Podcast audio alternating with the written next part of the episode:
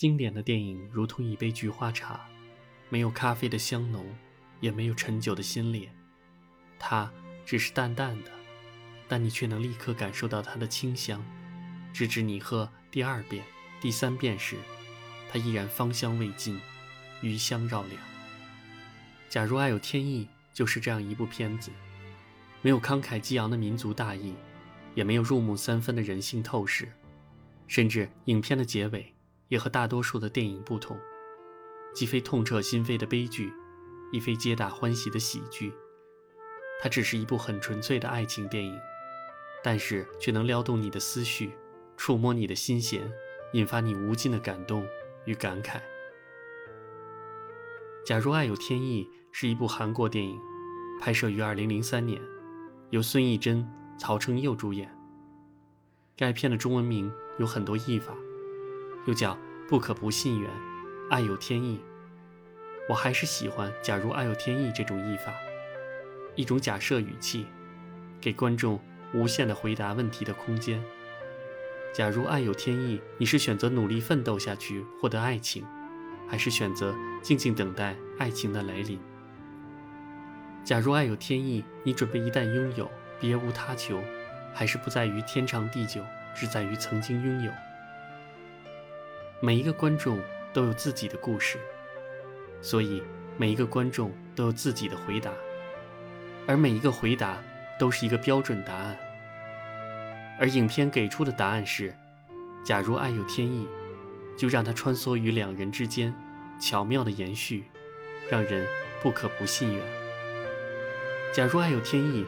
描绘的那个属于俊和、朱喜和泰秀的时代，在韩国人的记忆中是美好的岁月。这大抵和我们缅怀逝去的八零年代一样。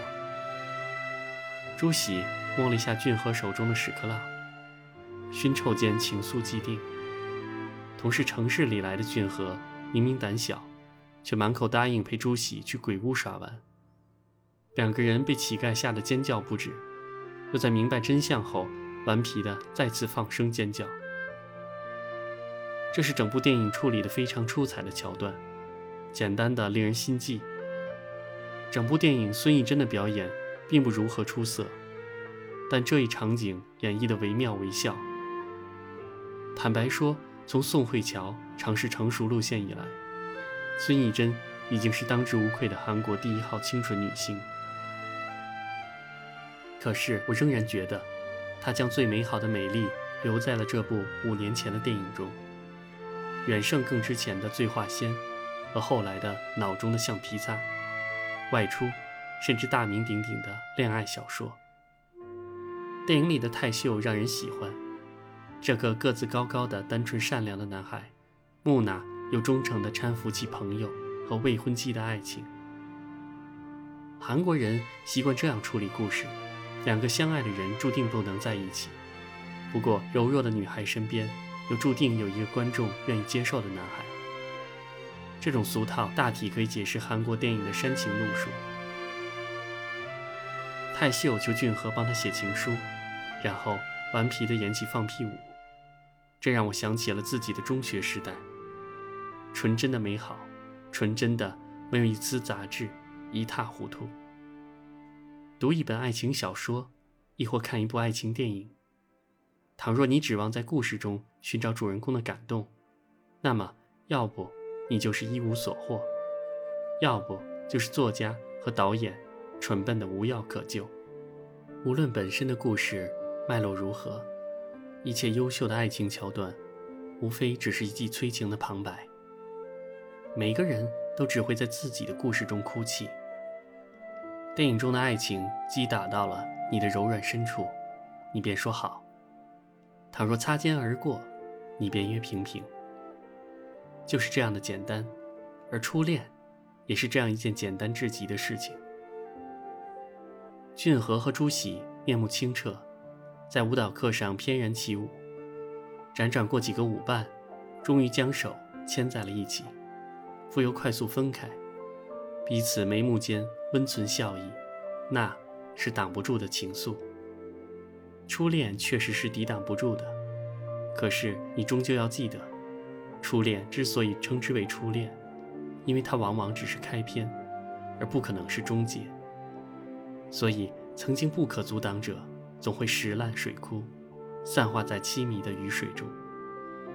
对俊河来说，阻碍者是偏见、友情和残疾；对朱熹来说，阻碍者是世俗、战争和谎言。当谎言在电影的结尾用一句话揭开时，朱熹抱着年幼的女儿嚎啕大哭。你说，这究竟该是美好呢，还是残酷？郭载荣在纯粹的爱情故事中，强要介入时代的因素，哪怕破坏固有的情调，也在所不惜。所以我定要投他这一票。这是韩国导演的功力，也是中国导演所欠缺的风骨。应该说，战争场面处理的比较粗糙。爱情片估计没有那么高的特效预算，所以也加深了影片的假。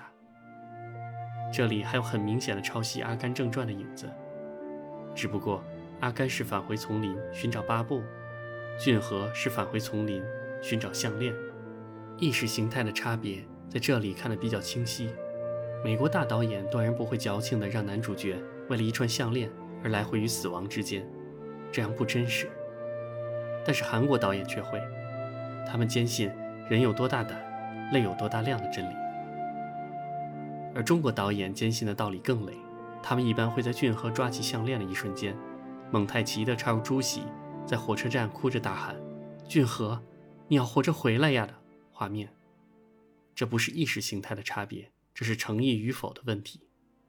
炸弹如人意料的来了，在俊河将逃离丛林的那一刻，他被炸瞎了双眼。然后他回家，告诉朱熹自己已经结婚，一直到死去。这个外表老实、内心拙劣的男孩，都在小心翼翼地呵护着他的恋人，就像面对那个坐在牛车上阳光般的少女。我想，影片之所以感人，是在于它能特别安静却不沉闷，使每个观众都被慢慢的融入到了影片中。所以在影片的后半段，情感爆发。观众自然而然的随着主人公的命运而叹息流泪。在内容上，影片里没有激烈的矛盾冲突，没有扣人心弦的情节安排，甚至男女主人公在面对爱情何去何从时，他们的表现也是默默的抗争。在画面风格上，与其他影视大片比起来，不是特别的唯美，但却看起来特别的干净舒心。小桥、河水、树丛。以及乡间小路，一切都显得那么的熟悉，犹如我们孩提时代嬉戏的村庄，显得特别的亲近。而男女主人公在小桥边捉萤火虫的那组镜头，更是把我们的思绪拉回到了小时候的纯真年代。曾几何时，我们也是这样过来的，只不过影片里的氛围更浪漫一点罢了。在表演上，男女主人公朴实自然。尤其是孙艺珍，一人分饰两角，一个活泼靓丽，一个婉约可人。她不是那种特别光彩夺目的人，但她有着邻家女孩的清新气质。在影片中，当她坐着牛车缓缓而来，你一定会觉得她是如此的清纯亲切；而当她在火车站对着男主人公哭着喊“你要活着回来”时，你也一定会随着跟着他的哭泣声而禁不住黯然泪下。感情需要缘分，缘分是天意，是安排，是注定，是宿命。这个故事紧紧围绕着“缘”字展开，两代人的两段感情都是三角的关系。两段感情中，母亲朱熹和俊河的感情是主线，这无论在剧情的长度和分量上，都能明显感受到。而欣熙和尚民的戏份是由剧院看戏。调换礼物，以及雨中狂奔和最后的在一起。而这段的主要价值，还是解开了影片的最大悬疑，即尚民是俊河的儿子。在经历了上代人的爱情悲剧后，他们的下一代在冥冥中走到了一起。